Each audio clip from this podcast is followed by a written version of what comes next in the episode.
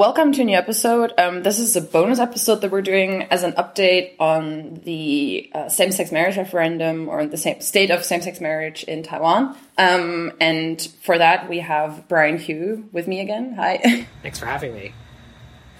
Um, you like Brian was already on in January when we talked about Taiwanese party politics, and now kind of as a round round off for our series that we had on kind of minority rights and activism um, in a bunch of uh, Chinese speaking countries, um, we're looking back to Taiwan again because we briefly spoke in our episode on LGBTQ rights about the fact that the highest court in Taiwan actually said that uh, same sex marriage should be legalized.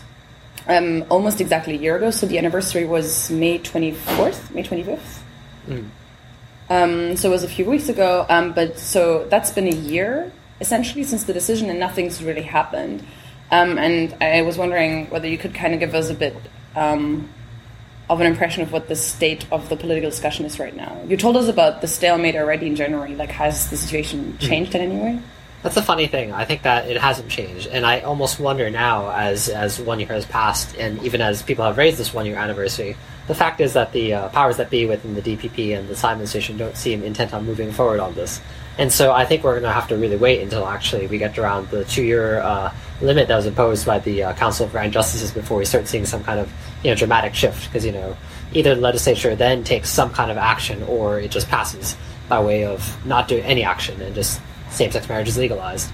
Um, in the meantime, there's a referendum uh, attempt to overturn the decision by the Council of Grand Justices by anti gay groups, uh, mostly church groups, um, which have affiliated themselves more right leaning forces in the political spectrum. Um, and how that will work out is also unknown because this is actually also untested territory that recently uh, the benchmarks for referendum in Taiwan were lowered to have a national referendum on such issues, social issues such as gay marriage or you know melting nuclear energy and so forth. Um, this might actually be the first referendum to actually clear all the thresholds. And so the question is: Is this something you can actually vote on? Um, for example, theoretically, the referendum that anti-gay groups are pushing for could overturn the ruling by the Council of Grand Justices. But is that constitutional or not? That's actually a kind of quandary. Um, so, marriage equality advocates have attempted to argue that the referendum attempt is uh, that to overturn the Council of Grand Justices' decision is itself inc- unconstitutional. Um, there's also kind of an odd attempt to even organize some kind of referendum against this other referendum, and how that will play out is uh, even further complicated. So, has the DPP um, voiced any position on this entire thing since then? So, I heard there were people were kind of saying around the one year benchmark, they were saying, oh, it sounds like they might be doing something now just because it's the anniversary. Um, but nothing really seems to have moved substan- substantially. So, have they said anything? Uh, not particularly. I think just you know they're kind of. Uh, I mean, it, after a certain point in time, we just adopted this rhetoric of saying that she would rely on the due process and that while her personal position remains the same, uh, she wants to kind of rely on due process and that she hopes the DPP and all others can follow through suit with this. Um, I think that the DPP sometimes they'll actually will trot out rainbow imagery at events or things like that, just as a way of again distinguishing maybe Taiwan from China, um, or just trying to claim credit for this this ruling while not actually wanting to follow through on that. And so, uh, what is next is, is is really unknown. I think it will require more concerted effort to really um, kind of force the DPP to take another position on this. Um, I think that might actually be a step that uh, pro-marriage equality advocates take as we get closer to 2018 elections. Um, do you have a sense of are there so are there any actual reliable legal sources that don't necessarily have a stance in the entire issue, who you can kind of say, oh, this is a credible person who I believe if they say such a referendum is likely unconstitutional, or is it just such new territory that there's nobody to you who can actually say that? Mm. Uh, my impression of that is it is just very new territory. Um, I mean, I'm not a legal expert or a lawyer or anything like that, um, but I do think that that legal groups have generally skewed one way or the other. Um, I think a lot of the, the lawyers, for example, that are active in civil society are in favor of gay marriage. Uh, but then, of course, that you know leads them to be um, have their own slant on the, the matter. Um, as for the other side, I think they actually uh, I mean, there are a lot of them are church groups. Um, I'm sure they have lawyers among their members, but they don't seem to have organized members of the legal profession. And so, um, well, I'm sure there is on some level, but not on the same level as, as civil society. And so I haven't really heard on that side. Okay, yeah, very fair. Um, and so with the referendum, um, when mm. they cleared the first threshold, a lot of the people I know were kind of surprised and it came a bit of a shock to people. Um, was it? Do you do you think that how quickly they reached the necessary number of signatures? Mm-hmm. Was that the sign of the momentum that is behind that? Or was it to um, be expected? That's the very interesting thing because, particularly with regards to the rise of um, anti-marriage equality forces, that is one of the first significant strong uh, showings by conservative political forces in Taiwan in recent years. Uh, usually, you know, the conservative side is much weaker actually in the past few years than, let's say, progressive civil society activists. And so, what does that actually mean? Does that mean that there is a kind of a, a, a force in Taiwanese society that people haven't really seen before? That is that is of conservative politics. Um, mm-hmm. That's the big question. Uh, what is actually very interesting, though, is that um, before the uh, referendum push, there was the attempt to unseat Huang Guochang of the New Power Party, who is um, has taken a strong stance in support of gay marriage. And the interesting thing is that they mobilized in his district of Xizhi um, to try to unseat him. Uh, but oftentimes those are not actually people from Xizhi. They were coming from Da'an or Xinyi or these kind of wealthy, much more conservative areas and just busing in, and that's actually quite far out.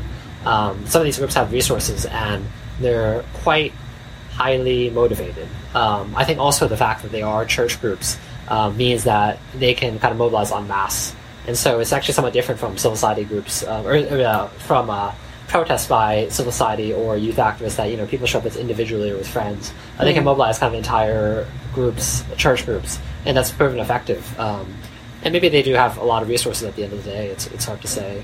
Um, I actually do think that organizing is uh, spreading among some church groups in Taiwan, uh, particularly Christian groups. I think that that's actually expanded from when groups began first began making you know protests about this issue. Um, but you know, how much how much does that force actually matter? I mean, I even think that a lot of people didn't realize there were so many Christians in Taiwan before uh, these demonstrations. I mean, I myself was somewhat surprised. Yeah. Did you um, you reported from some of the counter protests as well, right? So the people who are in favor of same-sex marriage did like a bunch of counter events. Um, what was the mood there in general? Like, what is your impression of the mood with the within like civil society groups? Mm-hmm. Um, I think there actually is a surprising amount of despair because I think that uh, I think uh, a lot of society groups feel that their faith in society has been shaken a little bit, um, particularly with you know recent events such as the uh, you know the appearance of such groups, such anti-gay groups, or the protests by uh, veterans against pension reform, or you know, events of that nature. That that actually did surprise, I think, a lot of people that there is these conservative forces emerging. I think particularly after the Sunflower Movement and after Taiwan's election victory, a lot of uh, civil society actors just sort of thought the public was on their side, and that you know, mm. Taiwan society had demonstrated itself to be very progressive.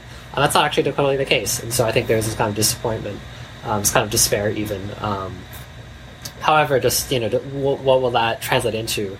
I think just uh, in terms of it will only be after after we see whether these groups succeed or not, then we can really judge as the, the political situation. Right. And so, um, the essentially, this referendum needs to reach a second threshold um, mm-hmm. to actually be on the ballots during the elections later mm-hmm. this fall. Mm-hmm. Um, but there's not really any indicator of how close to that they are. Correct? It's very hard to say. Yeah, I also think that uh, there will be challenges based on the wording of the uh, referendum, specifically the questions they want to ask and you know how they're worded. Um, there'll be attempts to kind of shoot down the referendum by disputing how it's worded. I mean, um, can you explain why? Um, just particularly in terms of whether it has bias or how it, it uh, you know, will what kind of impression it gives to voters. Um, for example, another one of the questions they want to ask is regarding sexual education. Um, yeah, and you know, I think uh, particularly with regard to referendums, any nationwide referendum, um, you know, it's it's it's sometimes people get confused easily. You know, whether to vote yes or no. Does that mean you're supporting the bill or against the bill? And so I think uh, criticism are that the, they will try to aim for a, a ambiguous wording in their favor. But you know that that accusation made against every referendum and kind of every phrasing of every referendum question in uh, you know Taiwan's history to date. Right. Um, and with the civil society groups, is there any concerted effort to oppose this campaign? Because I mean, the Christian groups they all need to collect signatures right now, and from what I've heard, there's been a lot of um, vote gathering just by kind of telling people, "Are you against HIV? Do you want your kid to have, have HIV?" So a lot of like scaremongering in that regard. Um, is there any concerted effort to put to have anything against that to oppose that campaign? I think actually what's interesting is that uh, after a certain point, the anti-gay groups turn towards education as kind of their uh, you know new front um, because because after some of their actions caused more controversy, they want to turn towards the discourse of protecting the children from you know these dangerous gay people and sexually transmitted diseases and that kind of thing, or you know what are our kids being taught in school? Are they being taught to use drugs and that kind of thing? Um, and so they shifted back to that. Uh, the anti-gay groups that emerged, you know, uh, about a year ago, they originated from these kind of education-based uh, attempts to, um, you know, prevent young people from being taught that homosexuality is normal. Um, and they've kind of returned to that. And actually, I think uh, civil society groups and pro-marriage equality advocates have also kind of shifted their focus to that temporarily. Um, because I think that after a concerted period of action by both sides, there's maybe a little some exhaustion on both sides. And so instead of protesting each other directly, they've gone towards education, which is a little more indirect. Um, I mean, you know, again, as I mentioned, I think closer to the two-year mark, they'll start coming out and protesting again. Um, and similar to how it's very difficult to figure out whether the anti group groups are uh, gaining traction, are they actually moving forward with their plans to hold a referendum? It's also very difficult to, ju- uh, to judge for the pro-marriage equality side as to what the current stage is. Um, it is actually odd because you know sometimes I think maybe both sides are just kind of oddly reactive to each other. When one is not active, the other is not active, and they just kind of cycle back and forth. Um, in the meantime, there is a kind of new NGO that was formed specifically to advance uh, marriage equality. Um, one of the key figures is Jennifer Lu. Um, and that has become the largest LGBTQ NGO in Taiwan, despite being like the newest, um, which mm. is a sign that a lot of resources and energy are being concentrated on this. Yet at the same time, they only have you know something like five or six staff members, to my awareness, and so that that still is quite difficult. Um, yeah, it, it does sound also like there are strong forces behind both that NGO and these Christian groups. So just mm-hmm. sounds like a very polarized situation right now, mm-hmm. with yeah. like a lot of people behind both sides. Mm-hmm. Yeah, I think that is the case. Um, but just it's actually very difficult to, to, judge us the numbers until you know yeah. we have some bigger event, maybe similar to any sort okay. of election. Yeah. So are the elections going to be an indicator of where society is going in that regard, especially with the potential resurgence of conservative forces?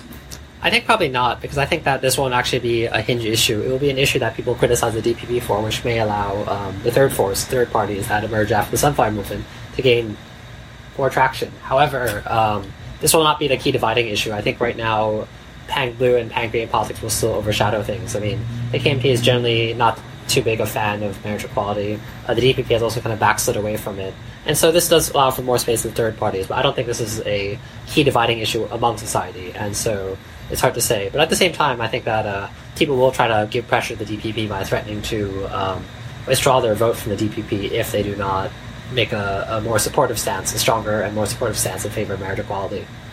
Right. So yeah, I guess it's something to keep an eye on. Mm-hmm. Um, and last question: So if the local elections are not going to revolve around this issue of marriage equality whatsoever, then what are the big dividing questions right now that people are kind of keeping an eye on? I think probably the economy, um, just with regards to the fact that the economy hasn't improved substantially under the DPP. Um, and the KMT will try to claim that it's maybe its pro-China policies will better Taiwan's economy and so forth, um, which has it has advanced in the past. That probably doesn't have a lot of traction right now. The KMT is also losing ground rapidly, um, but the DPP at the same time is also not doing a great job in retaining support it once had in 2016 elections. Um, I think the DPP might try an attempt to put on uh, to, to, to appear progressive once again, and as though it had never kind of dropped that, the ball on progressive political causes. But how successful that be is a question. I think that for many people it will ring false. Um, for third force parties that have been consistent on these issues, that allow for some space. Um, but it really is still a question, I think, as with two years ago, as to whether Taiwan has fundamentally moved beyond these questions of pan blue and pan green, and so that hasn't been resolved. Um, the question of marriage equality between the two camps is still caught up within the conflict between pan blue and pan green in this odd way. So, is there kind of like looking into the future? Is there any reason to be hopeful about marriage equality in Taiwan? Um, I think that uh, one can be hopeful because the Council of Grand Justices did make that ruling, and so if things remain in a deadlock, automatically it will pass. Just it won't be the it'll, it'll be somewhat of a, a anticlimax that it just passes almost by an automatic process rather than, for example, struggling for it and voting, holding uh, legislators accountable for their actions and you know really winning this. I mean, it's, it's, it's often the case that marriage equality is legalized through some kind of judicial system. I mean, you see that the big example is the U.S. Um, however, with the rise of the conservative political forces, the anti-gay forces, I also don't think they're going to go away after gay marriage has been legalized. After all, there could be attempts to reverse the ruling. Uh, could that happen? I don't know. Um, there will be attempts to claim that this is unconstitutional to once again use the judicial system to overturn uh, the legalization of gay marriage. That, these kind of struggles will go back and forth. Um, unfortunately, I do wonder very much. Does that mean? Does it mean that conservative political forces, that anti-gay groups, have made uh, a permanent presence in Taiwanese politics? And that that might be actually a bigger question going forward.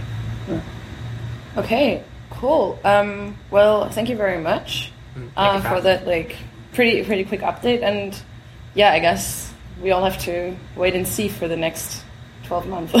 Yeah, seems like it.